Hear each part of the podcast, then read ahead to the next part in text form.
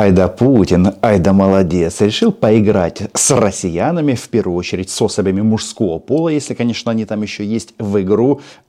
Кто не спрятался, я не виноват. Решил потестить россиян на терпение. И теперь, да, у них никто не сбежит от призыва. В рамках российского государства границы закрываются, а, права ограничиваются, и только кровью можно искупить вину перед Россией.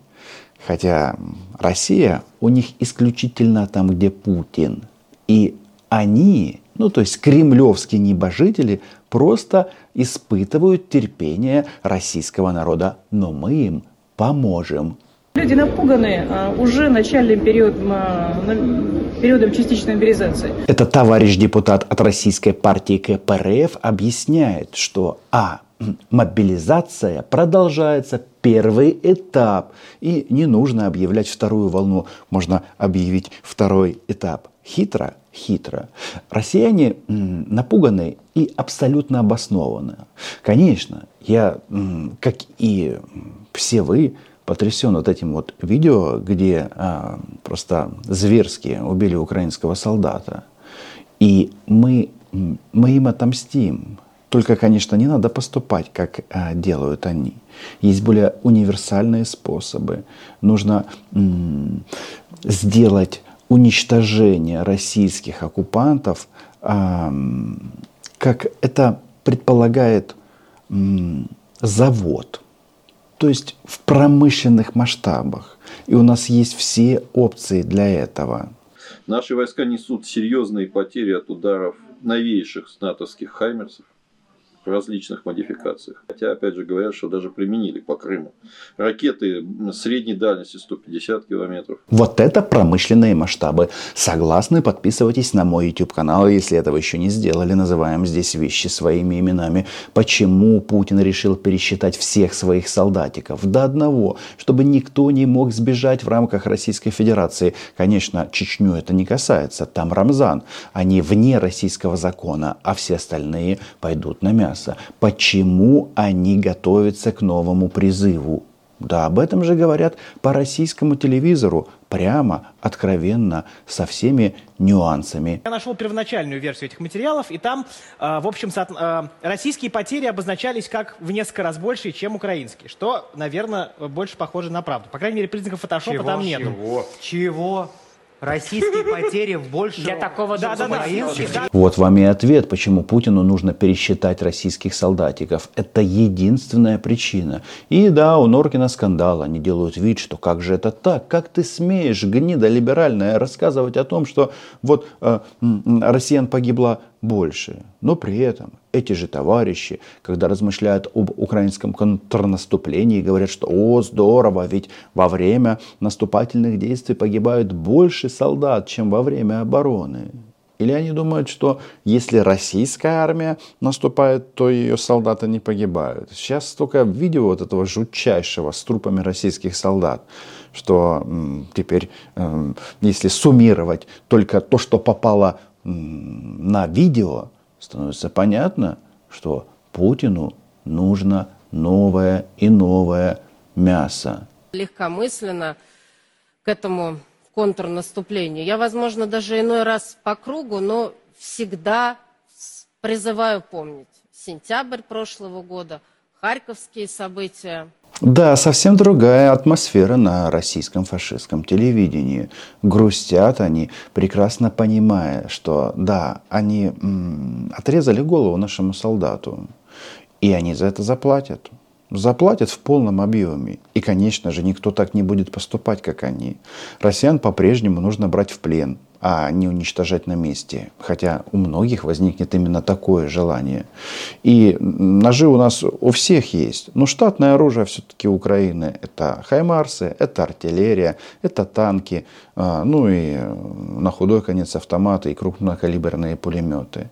Это лучше, лучший способ, лучший способ по минусованию российских солдат. Потому что нож это грязно, это, это варварство. у нас э, здесь не запись ТикТока, а освобождение Украины от российских захватчиков. Поэтому продолжаем э, делать свое дело. Но э, к чему вот это все, вот эта вот тревога в голосе Оли? Они тогда тоже анонсировали, а потом мы отошли из Херсона, чтобы никто не погиб. Вот чтобы не отходить уже. Не надо, хватит, на отходились. Но как можно интерпретировать эти слова на российской пропагандистке Ольге? А, значит, если из Херсона отошли, чтобы никто не погиб, то если они отходить не будут, они будут массово умирать. Все это понимают, и поэтому изменили призывное законодательство. Внимание, это же касается не только солдат призывной службы, когда электронная повестка куда-то там отправила, и отправлена, и человек может узнать о том, что его разыскивает его родной военкомат, находясь где-то на украино-казахской границе. А пора торопиться, границы закрываются.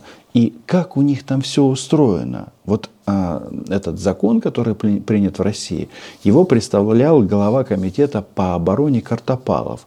Прекрасный человек, генерал в прошлом. Значит, буквально несколько недель назад он нам что говорил? Что а, через госуслуги, то есть в цифровом виде прислать повестку нельзя. Прошло совсем чуть-чуть времени. Ну, сколько? Меньше месяца. И вот теперь бумажная повестка будет иметь а, равную а, юридическую силу, как и электронная. А знаете, что самое интересное? Вот почему их так кидает на 180 градусов? Сначала они говорят одно, а потом они говорят другое. Точно так же они будут говорить в части этой войны. Это все Путин виноват. Мы не хотели, нас заставили. И что самое интересное, уже начали звучать голоса о том, что Владимир Путин а, что делает? Он заставляет российских граждан принимать участие в преступлении, в преступлении в целом. То есть война против Украины – это преступление. И внимание, что произойдет с российскими солдатами и офицерами после этой войны – согласно российскому законодательству. После Путина, естественно. У нас нет военной цензуры. У нас военного положения нет. У нас и войны нет. А есть СВО. Специальная военная операция с непонятным юридическим статусом, вернее, с отсутствующим статусом. Но, несмотря на это, созданы все условия для того, чтобы продолжать отправлять мясо в Украину. Мясо отправлять на мясо как отвратительно. Жутко просто. Вы понимаете, что люди убивают врага и погибают, а все это незаконно с точки зрения закона. Вот на войне, когда солдат убивает врага, это законно, потому что он как бы комбатант. А СВО это что? Это получается, что любого офицера, любого генерала, даже любого солдата можно за то, что он воюет сейчас, убивает врага, судить. И касается это всех российских солдат и офицеров. Всех, не только тех, кто совершает военные преступления. И да, вчерашний случай показал, просто напомнил нам всем, что кража стиральной машинки со стороны российского солдата – это такое самое легкое преступление, которое они совершают на украинской земле. Мы за это будем мстить, просто будем мстить, но они э, они дрогнули, они дрогнули внутри, в Раше. То есть, э, с одной стороны, они вроде как все поддерживают, с другой стороны, сами на войну ехать не хотят. И чтобы вот, вот это движение мыслей в серых э, веществах российских граждан ускорить, они э, сделали вот такой вот электронный реестр всех военнослужащих или военнообязанных. Внимание, с 18 до 60 лет. Кстати, э, интересно, а Верхний Ларс там как? Опять штурмуют? или нет? Прозрачность и эффективность э, и воинского учета. То есть не будет э, тех проблемных вопросов, с которыми мы столкнулись осенью 2022 года. То есть никакой второй волны мобилизации, это с этим не связано? Федеральный закон не об этом. Не об этом, но осенью 22 года Путин объявил мобилизацию, потому что где-то потерялась его вторая армия мира. Удивительно просто. Но здесь есть еще очень интересные прогнозы – от российского военного преступника Гиркина. Вообще, конечно, странно у них. Значит, Гиркин говорит, что война против Украины – это преступление, сам является осужденным а, и требует воевать по-настоящему. Или, или случится следующее. Да, солдат НАТО позовет непосредственно Кремль. Спасать. Так вот, когда недовольство на фоне военных поражений и экономических трудностей достигнет пика, мы можем получить переворот и бардак. И вот тогда войска НАТО непременно к нам заедут. Например, чтобы поддержать новый демократический режим условного Навального. Неужели Игорь Иванович говорит об оккупации России? Это, значит, а, после свержения Путина Россию уже не защитит. Кто же может защитить Россию, кроме солдат НАТО? С большой вероятностью Украина к тому времени будет членом Альянса, и мы примем участие в этом мероприятии, в стабилизационных мероприятиях на построссийском пространстве. И тогда, конечно, им придется вести какие-то боестолкновения с теми, кто им будет сопротивляться. Но я практически уверен, они зайдут сюда только по приглашению тех, кто засядет в Кремле. А подобные изменения обязательно будут. Они уже запрограммированы. Потому что как было сказано выше, Россия осуществила просто колоссальное преступление, и все участники, то есть российская вот эта вот оккупационная армия, являются преступниками. Но вот в рамках таких масштабных действий происходят такие вот маленькие-маленькие шажки. Ну, вроде бы одну-две песчинки выкинули из вот этого большого чана Г, а, лайна, правильно – но именно это сдвинет и разбудит этих спящих в Раше. Помните, когда Путин деликатно выразился, сказал, как сказал, бестолковщины много было. Мягко сказал Картополов, там какие-то вот недочеты. Бестолковщины и ошибки. Или э, нельзя было не призывать там отца э, ребенка-инвалида. Ну, убили отца ребенка-инвалида, но осталась она одна с этим ребенком-инвалидом. Сколько таких случаев, сколько примеров. И при этом российские депутаты Госдумы говорят, что тот, кто сейчас за границей, он должен вернуться и отслужить э, в армии, отдать долг родине. А, я, Роман Цымбалюк, всех а, россиян освобождаю от этого долга. Нет, я не стал к вам лучше относиться, просто во мне, опять же, живет пацифист, который а, исходит из простой аксиомы для россиян. Уйди или умри. Ну или не приходи сюда и, соответственно, живи.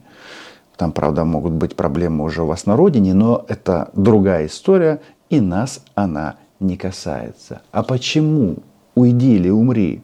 Потому что у нас хаймарсы, потому что у нас будут самолеты, у нас будет вся линейка оружия и военной техники для того, чтобы уничтожать российских оккупантов. А у российских оккупантов у вас что? Они знают все наши проблемы лучше, чем их знает население Российской Федерации.